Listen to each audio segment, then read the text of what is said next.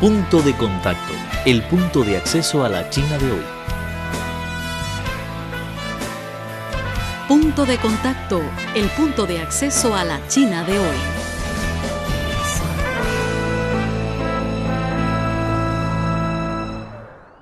Hola amigos, bienvenidos a nuestro programa Punto de Contacto. El punto de acceso a la China de hoy. Conoce las tendencias sociales, analizadas desde una óptica plural tanto de chinos como de extranjeros.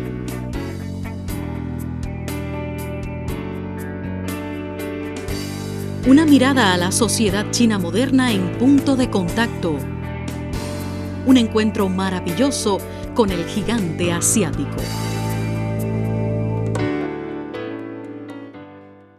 En los últimos años, China y América Latina han establecido una asociación estratégica integral, estrechando las relaciones mutuas en términos de economía y comercio. Los diversos sectores de ambas partes tienen grandes expectativas en la intensificación de la cooperación mediática recíproca con el fin de mejorar aún más la relación China-América Latina y eliminar el desconocimiento entre ambos pueblos.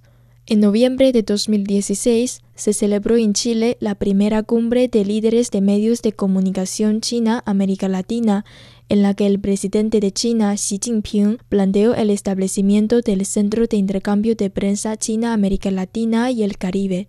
Dicho centro está encabezado por la Asociación de Diplomacia Pública de China y organizado por el Centro de Investigación de Diplomacia Pública de la Universidad de Estudios Extranjeros de Beijing. El primer programa del centro se puso en marcha en mayo pasado. Once periodistas procedentes de ocho países latinoamericanos ya empezaron sus estudios en China, que tendrán una duración de cuatro meses.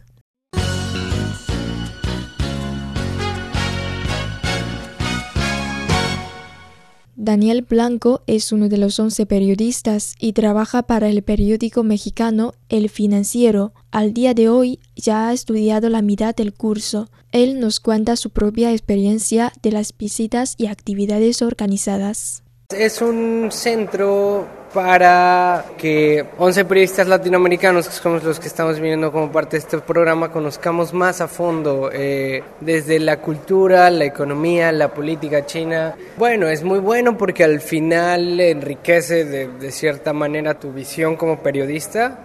Creo que vivir las cosas estando en el país es muy diferente y sí, me ha abierto mucho la perspectiva en muchos sentidos.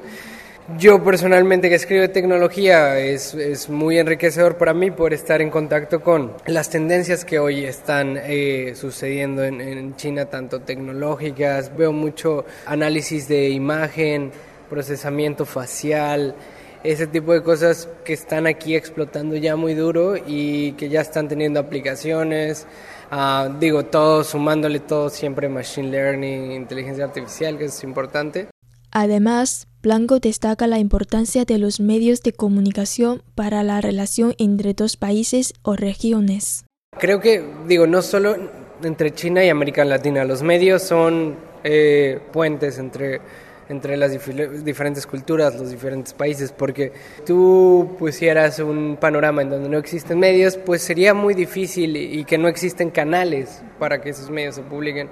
Sería muy difícil conocer lo que está pasando, pero hoy en día tenemos todos estos canales tradicionales y canales nuevos donde la comunicación está fluyendo, está fluyendo de formas diferentes, están eh, encontrando nuevas maneras de, de, hacer periodismo, se están encontrando nuevas maneras de dirigir, dirigirse a nuevas audiencias y creo que el periodismo funge un papel muy importante para que dos, eh, dos países, dos naciones, eh, zonas geográficas diferentes, se puedan entender entre, entre ellas y puedan estar al tanto, porque al final ya lo que pasa en este mundo es, eh, le concierne a todos, no solamente a un país, eh, sino creo que ya todo lo que sucede en, en, todas las regiones influye en todos. Entonces es muy importante saber lo que está pasando en, en, en cualquier parte del mundo y creo que los medios son ese puente que, que te puede dar eso.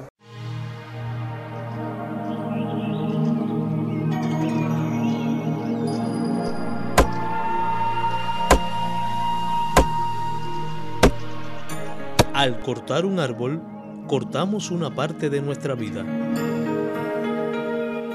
Cuida el ambiente.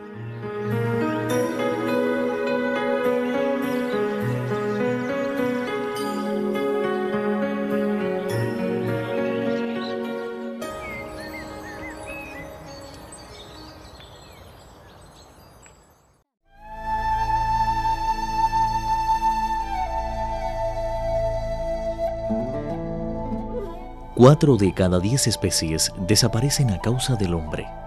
La llegada de la sociedad industrial aceleró el ritmo de extinción de las especies. Ahora un octavo de las plantas, un cuarto de los mamíferos, un noveno de las aves y un cuarto de los anfibios están en peligro de extinción. El hombre tala árboles, desvía o rellena ríos, destruye el hábitat de muchas especies, contamina, practica la caza furtiva o la compra y venta de animales. En solo 100 años se ha reducido un 50% de la selva del planeta.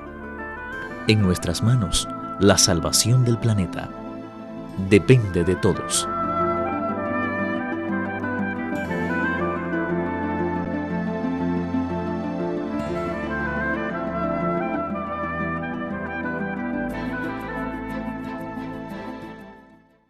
Dominique Rodríguez Dalbat trabajó en El Tiempo, el diario colombiano de mayor circulación, y tiene mucha experiencia en el terreno de medios impresos. Este mes, como periodista individual, tomó parte en el tercer campo de intercambio entre jóvenes chinos y latinoamericanos, Puente al Futuro. En el programa de hoy nos cuenta su experiencia profesional y su opinión sobre la colaboración entre medios de China y Colombia así como de América Latina. En las comunicaciones de masa de Colombia, ¿no sientes que haya una agenda clara del gobierno chino en los medios colombianos? Todavía sigue siendo información demasiado mm, aleatoria, casual, incluso un poquito curiosidades tecnológicas, curiosidades, es un poco, eh, un poco superficial la información. Creo que realmente se necesita una agenda más profunda de de cooperación en la que, en la que las, lo que está pasando en China sea más claro en los medios de comunicación. Haya una agenda en donde no todo tenga que pasar por, la, por los actos diplomáticos en las embajadas, sino que, se, que la cultura china de alguna manera empiece a tomarse las calles a través de actos cotidianos que se vuelvan noticia. Por su parte, Guo Chunhai, subdirector de la Oficina de Investigación Social y Cultural del Instituto Latinoamericano de la Academia de Ciencias Sociales de China y también responsable de la Comunidad de Estudios Chinos y Latinoamericanos, indica que los intercambios frecuentes entre los medios de comunicación contribuirán a la eliminación del desconocimiento entre los pueblos chino y latinoamericano, mostrando una imagen real de la China moderna. Entre China y los países de América Latina, los intercambios mediáticos todavía son insuficientes. En este aspecto, China juega relativamente un papel activo, mientras que América Latina se limita a aceptar las iniciativas de la otra parte. A través de los intercambios de medios, lo más importante es dar a conocer la verdadera China al pueblo latinoamericano haciéndoles entender si China es igual que lo que ellos conocían mediante los medios, los reportajes. Por ejemplo, los extranjeros vienen a China a conocer de cerca las bicicletas compartidas, las cuales demuestran una economía compartida. Esto quiere decir que China no solo tiene cultura tradicional, sino también nuevas culturas tecnológicas. Por eso hay que ampliar los canales de comunicación entre ambas partes, incentivando el deseo de conocerse el uno al otro. Aparte del Centro de Intercambio de Prensa China-América Latina y el Caribe, en el próximo plan quinquenal, China ofrecerá formación a 500 profesionales de medios de comunicación provenientes de América Latina y el Caribe para hacer aportaciones al desarrollo y progreso común de la causa mediática de ambas partes.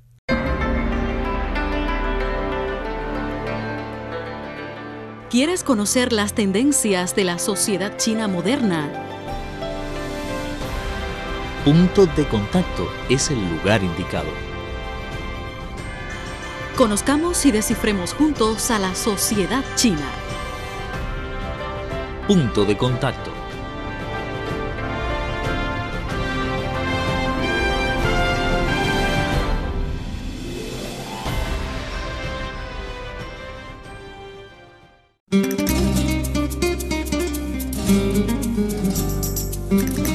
Porque la radio es un espacio de intercambio, los invitamos a escribirnos al correo electrónico spa.cri.com.cn.